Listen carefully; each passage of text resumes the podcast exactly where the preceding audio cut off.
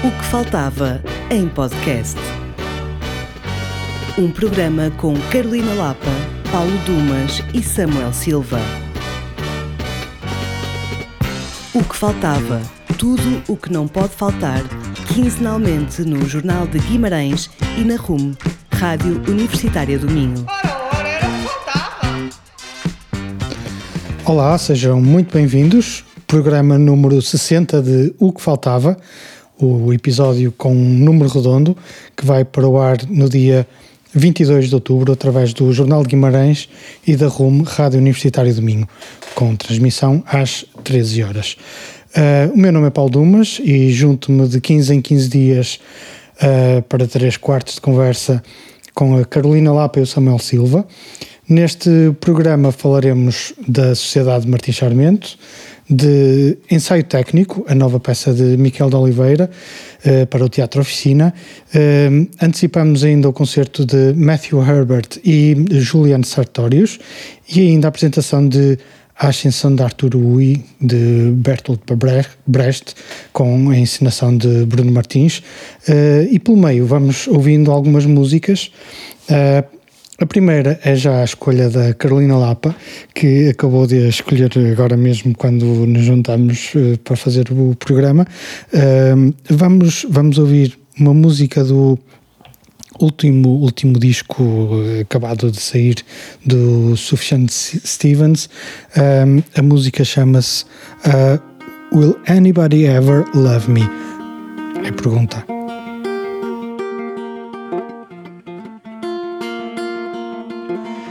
always.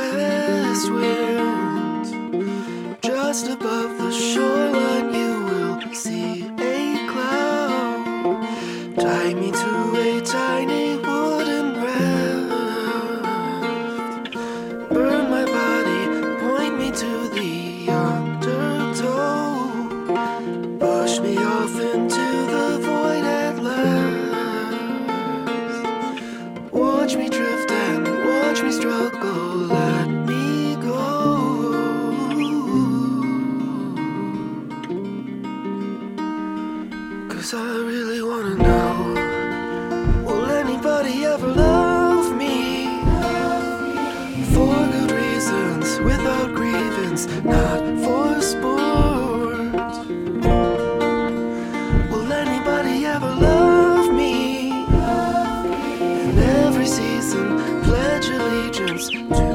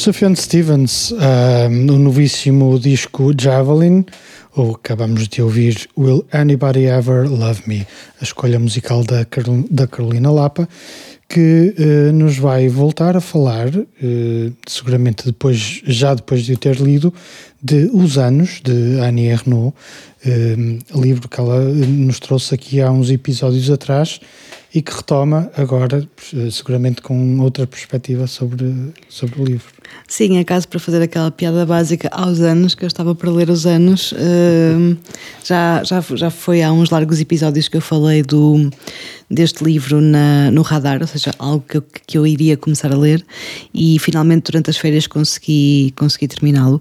A Annie Ernaux foi Prémio Nobel em 2022, é uma escritora francesa e, e esta é considerada a sua obra-prima, vá, uh, o livro Os Anos. Uh, eu não, nunca tinha lido nada dela uh, e ainda não li mais nada, li apenas este livro, mas um, o, no fundo, o exercício que a Annie Ernaux faz no, no livro é, é, um pouco de, a partir da sua biografia, ou seja, de, de, uma base autobiográfica, traçar um período da história de França. Ela parte de fotografias dela, ou seja, uh, o livro não tem nenhuma fotografia, mas parte de descrições de fotografias dela, em que ela tenta ausentar-se dessas, dessas imagens, ou seja, ela tenta fazer um exercício de, analítico como se ela não conhecesse uh, aquela pessoa que é ela e, e vai descrevendo em diferentes momentos, começa na infância, nos anos 40 e o livro vai até ao início dos anos 2000. Uh, e, e ela vai parte dessas, dessas imagens como gatilhos para hum, analisar primeiro aquela fotografia de uma forma fria, como se ela, lá está, não estivesse lá, eh, descrevendo uh, as eventuais emoções daquela pessoa, uh, a posição do corpo, a maneira como está vestida, uh, como está penteada. Em, com que entorno é que está enquadrada aquela pessoa, e a partir daí vai explorando não só o eventual estado de espírito da, da, da, da, fotografada, que normalmente é ela, e, e a partir daí vai abrindo, vai extrapolando para uma certa maneira de estar, uma certa maneira de se comportar em determinado momento naquele país. Um, no início, uh, o livro é muito fragmentado, não tem provavelmente uma narrativa, parte então dessas imagens e vão, vão surgindo pensamentos, também não são aforismos porque são demasiado grandes para isso, mas uh, pensamentos que derivam dessa, desse primeiro gatilho. E hum, é muito interessante uh, assistir à, à ideia de que na verdade, no, em grande parte dos trabalhos autobiográficos temos dificuldade em encontrar uma universalidade naquilo, ou seja, eh, eu acho que um trabalho autobiográfico, quando, quando é bem sucedido, é quando tu te identificas em algum momento com aquilo, quando te, te traz alguma universalidade. E hum, quando isso não acontece, é só alguém a falar de si e não, não sabemos se, se tem a chama do objeto artístico. E, e, e no caso no caso dela, essa universalidade é muito clara, tanto que ela consegue mesmo traçar um perfil do, do, país onde se insere, onde está. Uh, e, e, isso é muito curioso, porque em, enquanto leitor, tu rapidamente te identificas com um ou outro momento. No caso em particular, e, e falando por mim, desde logo a condição de mulher, ou seja, a condição de mulher numa sociedade moderna, ainda que eu tenha nascido nos anos 80 e ela tenha nascido 40 anos antes de mim, há uma série de momentos em que te, é impossível não te identificares com, com, com aquelas descrições, com aquele contexto. Uh, ainda que eu seja uma mulher portuguesa nascida nos anos 80 e ela uma mulher francesa nascida nos anos 40. E, e essas, esses momentos de ligação são realmente poderosos e impactantes. Uh, posso dar um, um exemplo muito pessoal até, mas ela fala do momento em que o pai morre e, e de como o, o caixão não cabia nas divisões da casa e de como o corpo é transportado de uma maneira mais ou menos hum, improvisada. E, na verdade, hum, consigo identificar-me diretamente com a morte do meu pai há, há dois anos, em que precisamente isso aconteceu. Ou seja, hum, de repente tu estás numa situação em que te identificas quase num, numa frase e depois a coisa parte para outro sítio. E nesse, nesse contexto é um livro que pode ser muito emocional, ao mesmo tempo em que é muito frio, uh, sem nunca ser uh, imparcial. Nunca há, há muita frieza em alguns momentos, há muita crueza, mas nunca é imparcial, ela implica-se sempre. Ao mesmo tempo em que está de fora, está dentro, está fora, está dentro, e é este jogo que vai acompanhando o livro. Uh, para mim, o momento mais interessante do livro são os anos 60, não só porque ela está no culminar da sua idade adulta, ou seja, imagino que para todos nós, não sei, mas o, quando temos 20, 30 são momentos de grande importância para nós, que depois até se podem esbater e nós descobrirmos novos prazeres, novos interesses a partir de, desse do fim desse pico, mas na verdade os, os 20, 30 dela coincidem com o maio de 68 e coisas desse género. Então de repente tu tens ali uma visão, e, e nesse momento o livro torna-se verdadeiramente fulgurante, tu ficas mesmo com vontade de ler aquilo tudo, de comer o livro, porque realmente há, um, no fundo, há uma explosão daquele indivíduo no momento em que há uma explosão daquela sociedade. E, e faz com que o, o livro se torne mesmo muito interessante nessa, nesse período. E claro, depois com, a, com o avançar da idade dela, os anos 2000 são descritos com muito mais desinteresse. E na verdade, se analisarmos também à luz da universalidade os anos 2000 realmente têm menos interesse não é? do, que, do que os anos 60. Às vezes ficamos com a sensação de que tudo o que foi verdadeiramente revolucionário e transformador aconteceu no século XX.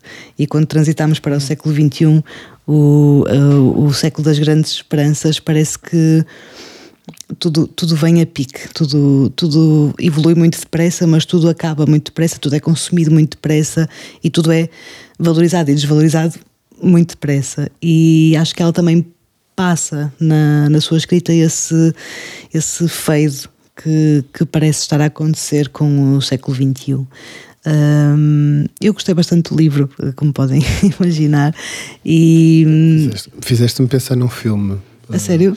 Porque o, no Intenso Agora, que era um documentário de 2017 ah, do João Moreira Esse livro é incrível, sim. parte dessa, dessa mesma ideia, ou seja, a mãe dele viveu intensamente o maio de 68 certo. e nunca voltou a encontrar na vida dela um momento tão entusiasmante como uhum. aquele. E, e, tanto no filme como no livro há um desencantamento com o próprio maio de 68. Sim. Ninguém esconde que aquilo foi uma espécie de explosão que. Que não deu em nada, não é? Sim, aquele cheiro podre do, do, da tocha quando acaba de ser consumida, não é? Fica a cheirar assim, pronto, não, não se percebe muito bem. E, e é isso, o maio de 68 é, é em si autofágico, ele existe em grande intensidade, mas depois morre e, e sobram poucas coisas. E duas décadas chegaram para acabar com todos os, os sonhos e expectativas que o Maio de 68 trouxe. E o No Intenso Agora também se duas, fala um pouco dez, disso. Dez, pois, dez aninhos. Dez aninhos e ui, acabou. Podemos dizer o mesmo do 25 de Abril também. Um não? É? pouco, um pouco, sim. sim. Um, é, sim, seria o, maio de, o nosso Maio de 68 seria o 25 de Abril de 64, claramente. E, fez, fez mais qualquer coisinha o 25 de Abril, apesar de tudo apesar de tudo acontecer mais qualquer coisa, sim. Sem acontecer grande coisa, transformou uh, bastante. Não? É? Sim, foi transformador, vá. Sim, sim. Uh, é que o maio de 68 não, não foi, não. O maio de 68 foi, foi um protesto sem sem consequências, né? teve consequências mais ou menos imediatas, mas não, não uhum. mudou a sociedade francesa. O 25 de Abril é, Sim. muda, muda absolutamente. Sim, Portugal. ela vai exemplificando pequenos, pequenas coisas em que muda, por exemplo, o papel da mulher, o papel da, da mulher na sociedade, uma certa emancipação, uh, coisas que já não se diziam em relação a estrangeiros, por exemplo, isso também já, foi, já morreu em França, né? já, já não existe. Mas pronto, pequenas mudanças de modernidade que ela no, no, o exercício que faz no livro é um, as urgências e as necessidades e as reivindicações do maio de 68 são rapidamente uh, respondidas com objetos de consumo. Uh, e que o consumo, o conforto, uh, vem uh, responder, é quase uma resposta capitalista ou uma revolução que se pretendia de, de uma esquerda revolucionária que queria acabar com o capitalismo. Aí, aí sim tens um paralelismo com Portugal, não é? Porque Exato. O, o, o, o, nosso a, entrada fulgurante da economia do mercado em Portugal ao final dos anos 80 e sobretudo a primeira metade dos anos 90 é essa mesma resposta. Claro, é, uma resposta consum- é uma resposta de consumo uma, Sim. às ambições que inicialmente eram Sim, revolucionárias. é, é preencheres a ausência e uma certa revolta com um conforto básico de coisas. E ela faz, faz bastante bem essa análise, a meu ver, Ahm, e, e acho que é é quase essa dualidade de o coração dela está no maio de 68 na, mes- da mesma, na mesma medida que a cabeça dela está no maio de 68 e no pós. E essa análise crua eh, é muito, muito interessante. Eh, pronto, eu gostei bastante do livro. Sei que já, já vou um bocadinho fora de prazo, entretanto já sabemos que o John Fosse é o Prémio Nobel da Literatura de 2023, mas vá, se alguém ainda tiver interesse em andar para trás e ler a Annie Ernaux, está editada pelo, pela Livros do Brasil. Para quem só se ligou agora, este não é um programa sobre política, este podcast costuma ser sobre. Não, artes aliás, estamos a falar de literatura, É isso. mas toda a literatura, se for boa, é política, só estou a avisar. A arte, a arte Exato. geral. Samuel Silva esteve a ver ahm, o programa da RTP a Visita Guiada, eh, dedicado à Sociedade Martins Sarmento e, Paulinha? ahm, eh, e ao Castro, à Ah, Citânia Citânia de Briteiros e ao. Castro Sabroso. Uh, o Visita Guiada é um programa que eu acompanho com muita regularidade. Não vejo muita televisão, mas o Visita Guiada vejo, vejo sempre que posso. Uh, é, um, é um programa mais ou menos anacrónico na forma como ele se apresenta e, e isso é uma, é, uma das Agrada, sua- é é? uma das suas virtudes. É não quer ser televisão contemporânea, é, é, é televisão como a, como a televisão costumava ser, mais ou menos uh, informativa, mais ou menos pedagógica. Uh, é um programa, mas escolhi não necessariamente para falar sobre o programa, não necessariamente para falar sobre televisão, mas para falar sobre os objetos dos dois últimos episódios, nas duas últimas segundas-feiras. Quem quiser pode ver o programa na, na, na RTP Play, ou ainda, o último ainda há de estar nas boxes para quem tem box em casa. E nos últimos, nos últimos dois programas, a Paula Moura Pinheiro esteve, esteve em Guimarães a, a propósito de uma figura ímpar e de uma instituição ímpar que são Francisco Martins Sarmento e a Sociedade de Martins Sarmento. Um, e e eu, esse era o primeiro sublinhado que eu queria fazer. Às vezes é preciso que nos recordem as coisas que estão assim mesmo à nossa frente e que estão mais à mão de semear. Uh, o Martins Sarmento é um dos meus primeiros heróis. Acho que já disse aqui isto uma vez quando falamos, de- quando eu uh, falei sobre a reabilitação do Castro Sabroso. É, é, é uma figura maior do que a vida, perdoem-me esta tradução manhosa do, da expressão inglesa, Um, e, e, é, e é uma figura, é uma figura absolutamente determinante na, na, na viragem para a modernidade de Guimarães, do momento, do momento de que também a sociedade Martins- Mar- Martins Sarmento resulta.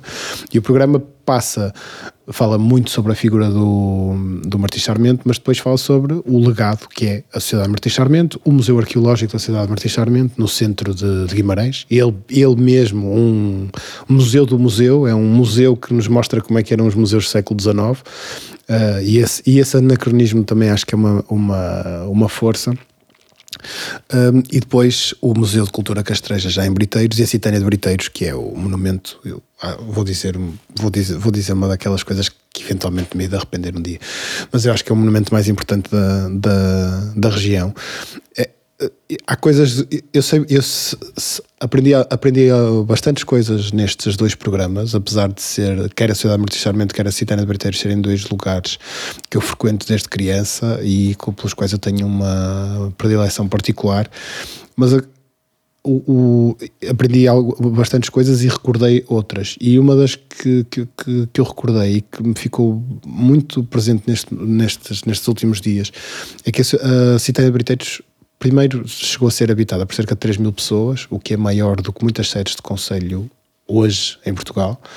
E a segunda é que foi habitada durante 800 anos, o que nos dá uma, uma noção da, da importância histórica que aquele povoado tem.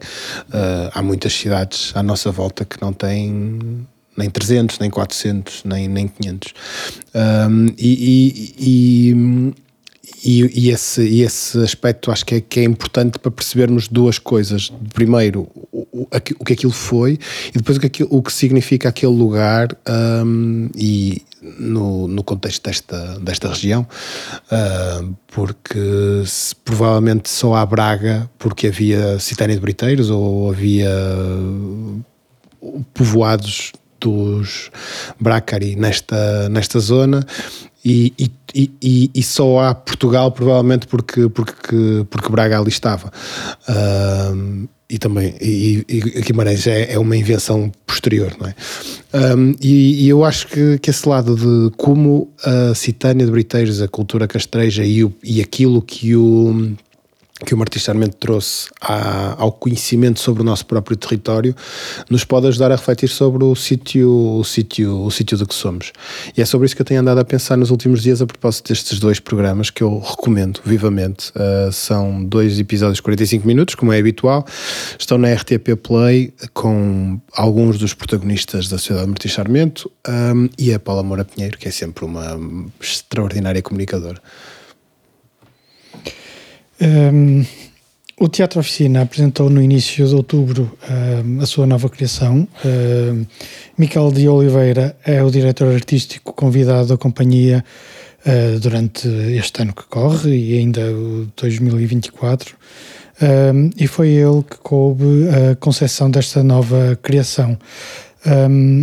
A peça chama-se Ensaio Técnico e é, é uma espécie de um exercício em que uh, muito, muito, muito na, na, na, linha daquilo que a Carolina estava a falar acerca do livro de Daniel Renault, uh, em que o espectador é posto à prova perante uh, a proximidade ou a, o afastamento à realidade, em que perdemos a noção de que o que se está a passar em cena é realmente encenado ou, ou, ou, se aquilo está a acontecer eh, de uma forma natural e, e uh, naquele, naquele momento. Eu gosto particularmente deste, deste, deste teste, deste tipo de teste, uh, nomeadamente na, na literatura, uh, quando, quando um, o livro nos guia por um argumento partindo de uma base real, que é um bocado aquilo que estavas a falar há pouco, um, e que depois uh, um, deriva para uma ficção sem que o leitor se aperceba que está a ser guiado por outros caminhos que, que, que não têm nada a ver com, com o real. Um, e, e, por vezes uh, fica tudo muito, muito em aberto, uh, de, de, maneira que às vezes uh, somos, somos quase uh, impelidos a ir pesquisar, investigar um bocadinho mais sobre aquilo de que determinado livro, ou neste caso uma peça de teatro, de, que é que, de que é que estão a, a falar. E recordo-me que também no cinema tive uma, uma, uma, experiência deste, deste género, mas inversa, ao ver o, o filme Searching for Sugar Man, uh, que segue uma série de pistas em busca de, de um cantor popular chamado Xisto Rodrigues, uh, cuja popularidade ficou confinada numa determinada geografia, mais propriamente no sul de Uh, no sul da África, uh, e num determinado tempo, nos anos 60, uh, eu vi este filme convencido de que aquilo se tratava de uma ficção, Uh, e fiquei em êxtase ao perceber que aquilo de facto tinha mesmo acontecido e que o Xisto Rodrigues tinha, tinha mesmo existido. Aliás, ele faleceu há poucos dias, em agosto deste ano. Voltando ao ensaio técnico, um, ehm, partimos de, de, um contexto que é marcado por um grupo de jovens atrizes uh, que formam um coletivo artístico experimental durante um curso de verão em Viena. Portanto, é assim que a peça começa eles estão todos sentados em cena eh, a contar como tinha sido essas, como é que se tinham conhecido uh, e o que é que eles lá estiveram a fazer. Uh, e tu começas, aquilo é feito de uma forma em que tu começas a, a, a questionar-te, mas será que isto aconteceu mesmo? Eles conheceram-se mesmo lá e depois uhum. uh, percebes que enfim, a, a, a, baralhação começa logo aí. Uh, baralhação no, no, bom sentido. Eu, eu gosto deste, de, de, deste. O equívoco de, fica- desse- é, sim. Uh, depois, depois desse curso ter terminado, o grupo regressa então a Portugal uh, e decide continuar a sua prática uh, em grupo, o que se caracteriza por, por uma série de exercícios experimentais que cada um vai, vai pondo em prática. Isto, esses exercícios experimentais são performances que cada um coloca em prática uh, de uma forma espontânea, sem que os outros saibam o que, é que cada um vai fazer. Isso no início das- da, da peça, estas uh, quatro atrizes uh, surgem juntas em cena, a dada altura. um, cada uma delas lan- lança uma, uma linha individual de ação e que depois se vão cruzando ao longo da peça à medida que a trama se vai desenrolando. Uh, lá está, sempre entre sempre a realidade e a ficção, até, até, até ao, ao desfecho final, que é bastante surpreendente. Uh, o, o dispositivo da peça é muito eficaz ao pôr estas tais linhas que correm pelo espaço uh, de cada uma das, das, das personagens e, e que saem do texto de Miquel de Oliveira, e, que acrescente participa também na peça, embora de uma forma muito, muito furtiva. Este dispositivo tem tem uma importante eh, um, uma presença importante de, de, de vídeo. Ehm, e há partes da história que são contadas através de clipes que são gravados eh, que foram gravados previamente ehm, mas que eh, onde eles onde eles estão a, inicialmente onde eles contam aquilo que eles estavam a fazer no tal no tal complexo no campo de férias. E depois há, há um, a cena s- salta para uma câmara que deambula pelo espaço oficina e eh, nós só os, espectadores só, só conseguem perceber aquilo que se passa através do que é do que é projetado na tela. Uh, bastante surpreendente este, este ensaio técnico, o, o texto eh, do Miquel Oliveira com interpretação da Be- Beatriz Carretas, eh, da Joana Piagata, eh, Pialgata, des- desculpa, eh, a Siobhan Fernandes e o Zé Ribeiro. Eh, no teatro, quando chegamos ao final da peça, perce- percebemos eh, o que é ficção e aquilo que não é, eh, à partida. Um, e, e- e acho que ao, ao- chegar ao final de- deste ensaio técnico e ao confrontar aquilo que, que, que- que ela me impeliu na, na viagem que me, que me fez fazer para chegar à conclusão de que aquilo realmente não era tudo a brincar, não é? que era, era ficção, ehm, resultou num, num exercício muito, muito curioso eh, e, e que, que nos faz saltar do sítio onde estamos, de alguma forma. Ehm, gostei muito. Ehm, chegamos ao final desta primeira parte. Eh, vamos fazer um intervalo. Vamos ouvir um disco, eh, uma, uma canção de um, de um disco novo, também este. Eh, é o disco novo da Cristina Branco, que se chama simplesmente Mãe. Um, e o tema que vamos ouvir chama-se eh, Essa Tristeza e é, porventura, o mais triste dos temas que ela canta. Vamos ouvir.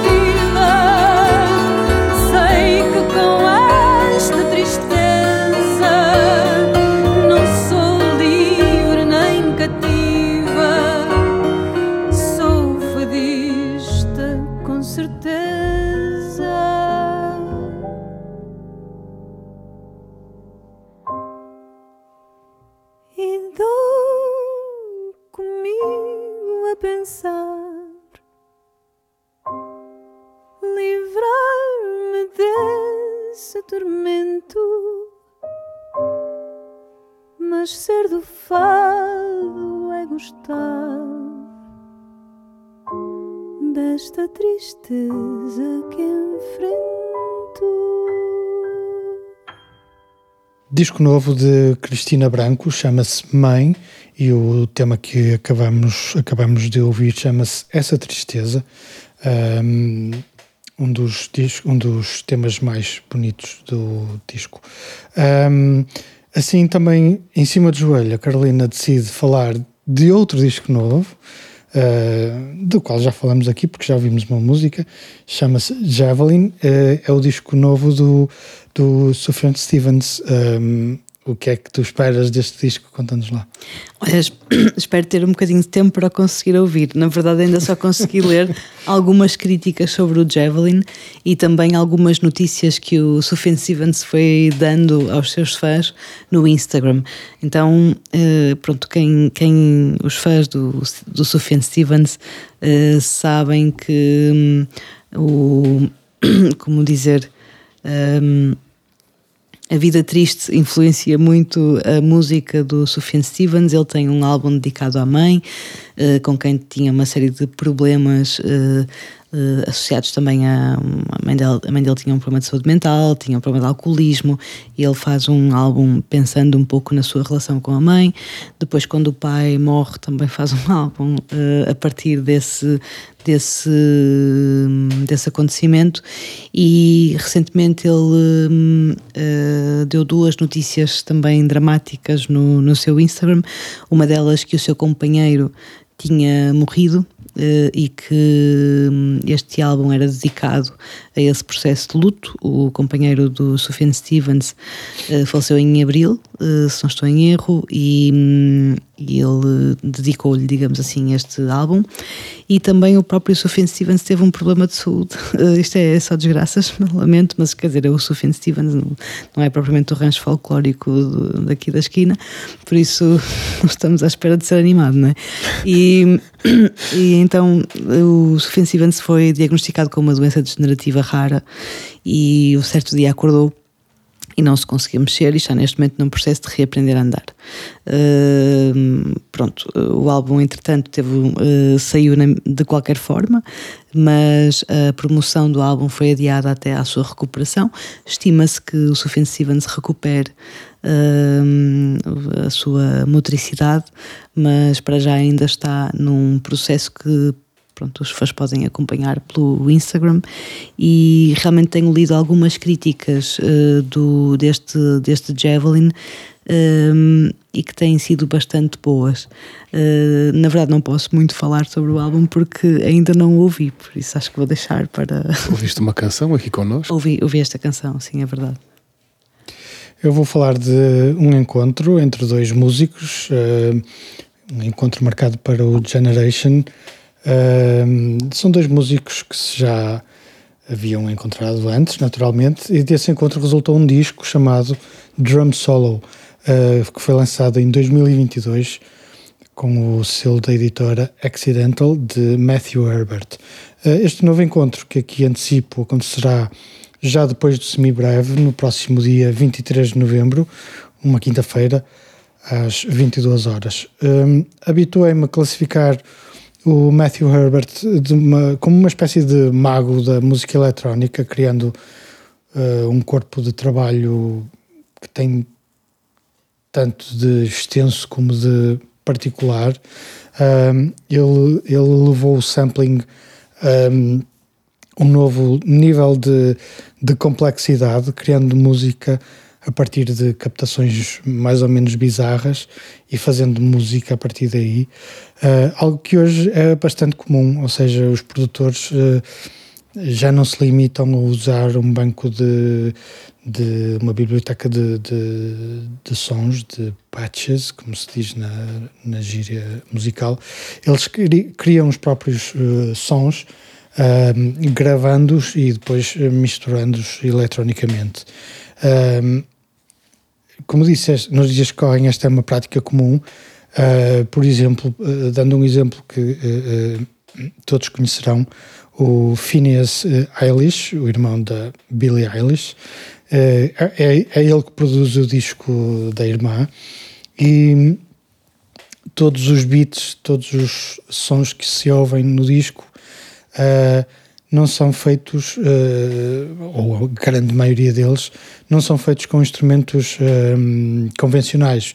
Portanto, ele, ele, ele grava pequenos ruídos, pequenos barulhos que faz com objetos de casa, uh, depois manipula esses, esses- essas gravações e aquilo que ouvimos no disco uh, é uma combinação de todos esses sons manipulados e sequenciados.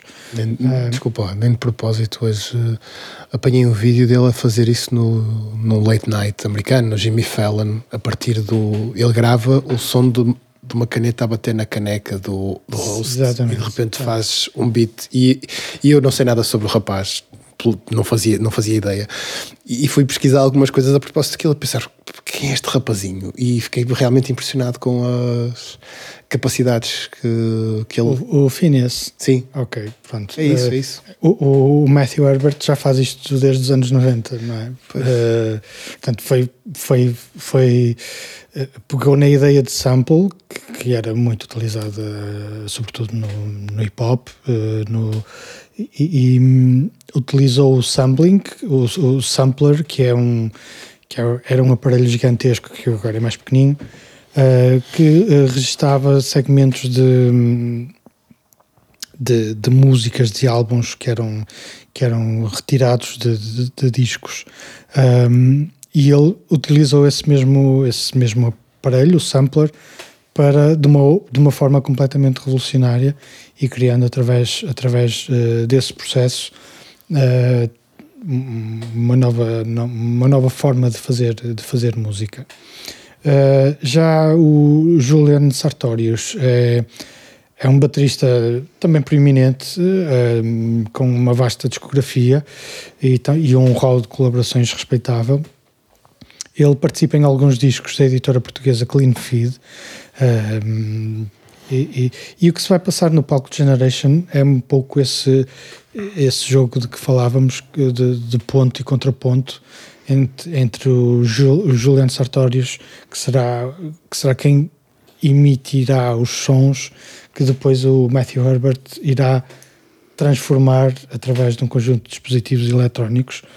Ehm, portanto, ap- apesar de, de existir um, um disco gravado com os dois, imagino que, que haja campo aberto para, eh, para, para a experimentação e para, para o improviso.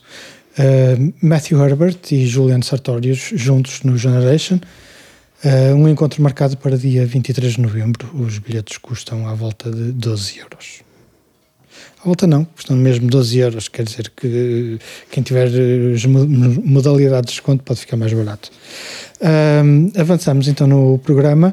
Samuel Silva propõe-nos ahm, a encenação de Bruno Martins para a Ascensão de Arturo Ui, de Bertolt Brecht. Ah, o que é que nos tens a dizer sobre isto? Ah, sendo que é uma antecipação também. não é? É uma antecipação. A primeira coisa que eu tenho a dizer é que hum, tenho ido muito pouco ao teatro. Hum, e não me tinha, eu não me tinha percebido disso até uma conversa que tivemos já depois de gravarmos o último episódio sobre quais eram os, eh, os géneros de que estávamos a falar mais. E de repente apercebi-me que, que tenho ido muito pouco ao teatro. Um, e, e, e por causa disso fui fazer uma coisa que devia ser um hábito uh, mais que costumava ser um hábito mais mais comum na minha vida que é olhar para a programação dos, dos teatros aqui à volta e apercebi-me desta estreia do, da Ascensão de Arturo Ui, é um texto do Brecht com a encenação do Bruno Martins. O Bruno é um dos valores mais seguros do teatro português contemporâneo, gosto muito do trabalho dele como encenador. Um, e, o, e, e fiquei, fiquei com vontade de ver, de ver o espetáculo imediatamente. Um, desde logo pelo, pelo, pelo aquilo que já conheço do trabalho do Bruno e depois por, porque ele se atira ao Brecht, que, que é um autor que tem estado mais ou menos uh, afastado dos, dos, dos palcos. De repente o teatro contemporâneo parece que passou a ter alguma vergonha em pegar no Brecht. E, o, e, o, e este texto, A Ascensão de Arturo Ui, é aquele que é, é, é bastante óbvio uh, no paralelismo uh, que ele traça na altura e também parece que é bastante óbvio o paralelismo que ele quer traçar agora. Vamos voltar a falar de política. Um, é um texto, Disclaimer. é um texto de 41, é uma espécie de parábola de, de teatral do que foi a ascensão do, do Hitler, mas na verdade ele o Brecht transporta isto para, um, para o mundo dos gangsters uh, americanos uh, em Chicago. Um, e, e, da mesma forma como havia esse paralelismo entre os gangsters e os nazis, uh, também, também parece que será isto que está na cabeça do Bruno, do Bruno Martins, fazer este paralelismo entre os nazis a sério e os uh, aprendizes nazis que andam um bocadinho por todo lado uh, nos, nos, nas, a minar as democracias ocidentais. O, o espetáculo estreia no dia 9 de, no, uh, de, novembro no Teatro Carlos Alberto no Porto, é uma coprodução do Teatro Nacional São João, fica no Porto até ao dia 12, mas depois aqui no Minho temos duas oportunidades de o ver uh, até ao final do ano, 24 e 25 de novembro na Casa das Artes de Vila Nova de Famalicão. E uh, 2 de dezembro no Cineteatro João Verde, em Monção. É um espetáculo que, além de ter uh, a encenação e dramaturgia do, do Bruno Martins, portanto, não, não, não, vamos ver o texto do Brecht por inteiro, vamos ver uma adaptação. A tradução do texto original é do José Maria Vieira Mendes e as interpretações de alguns atores de quem eu gosto bastante, Diana Sá, o Eduardo Breda, o Gonçalo Fonseca, a Luísa Guerra, o Pedro Couto e o Valdemar Santos. Um, quero ver como é, que, como é que eles se atiram ao Brecht, como é que o trazem para os dias de hoje um, e sendo bastante evidente aquilo que temos a, a, ler e a refletir a partir do que foi a experiência de quem viveu de perto a ascensão de um, de um, de um regime totalitário e uh, absolutamente sanguinário. Um, e, e, e, pelo menos recuperar a memória do que, que parece estar a perder-se do que foram esses anos negros e esse momento extremo de desumanização uh, que às vezes, muitas vezes é usado como argumento para outras coisas, mas parece que nos esquecemos mesmo é que aquele momento negro aconteceu e aconteceu com o beneplácito de muitas pessoas de bom coração. E sobre a Edith Piaf que escolheste para um, fechar o programa, tens alguma coisa a acrescentar? Tenho, vamos só ouvir. Tenho só dizer que gosto muito dela e que ia no carro com os amigos a ouvir no sábado a horas impróprias e pensei, pronto, vamos passar, vou passar isto no próximo podcast. É tão prosaico quanto isto. Vamos ouvir então Edith Piaf, Non, je ne regrette rien e já voltamos para as despedidas.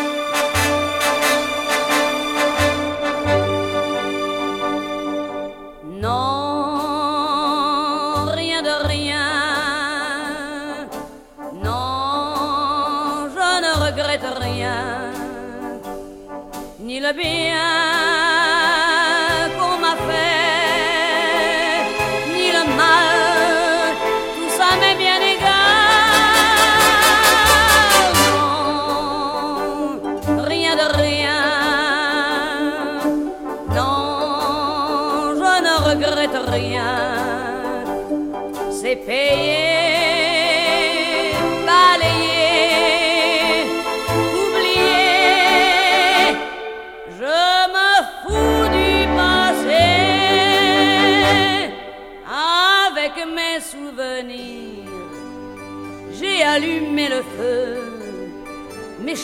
Mes plaisirs.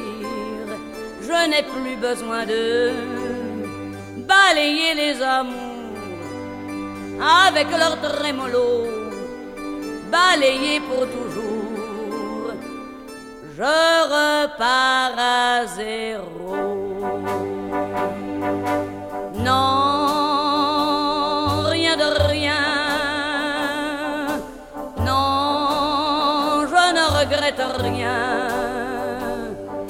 Bien qu'on m'a fait, ni le mal. Tout ça m'est bien égal.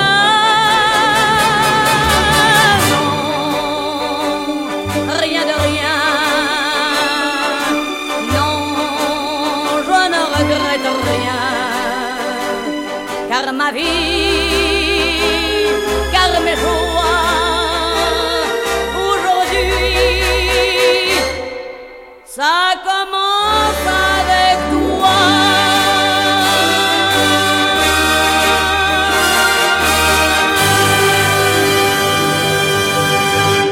Fechamos este programa com a escolha musical do Samuel Silva. Ouvimos Edith Piaf eh, e a popular canção Non, je ne regrette rien, uma canção composta em 1956 e gravada por Edith Piaf eh, em 1960.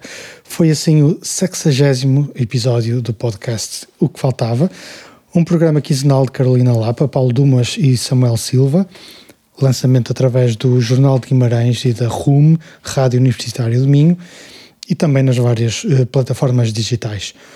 O som, como de costume, foi do Tomás Nobre. Este programa foi gravado no dia 18 de outubro, ehm, para ir para o ar no domingo, dia 22. Próximo encontro eh, está agendado para 5 de novembro. Até lá, fiquem todos bem.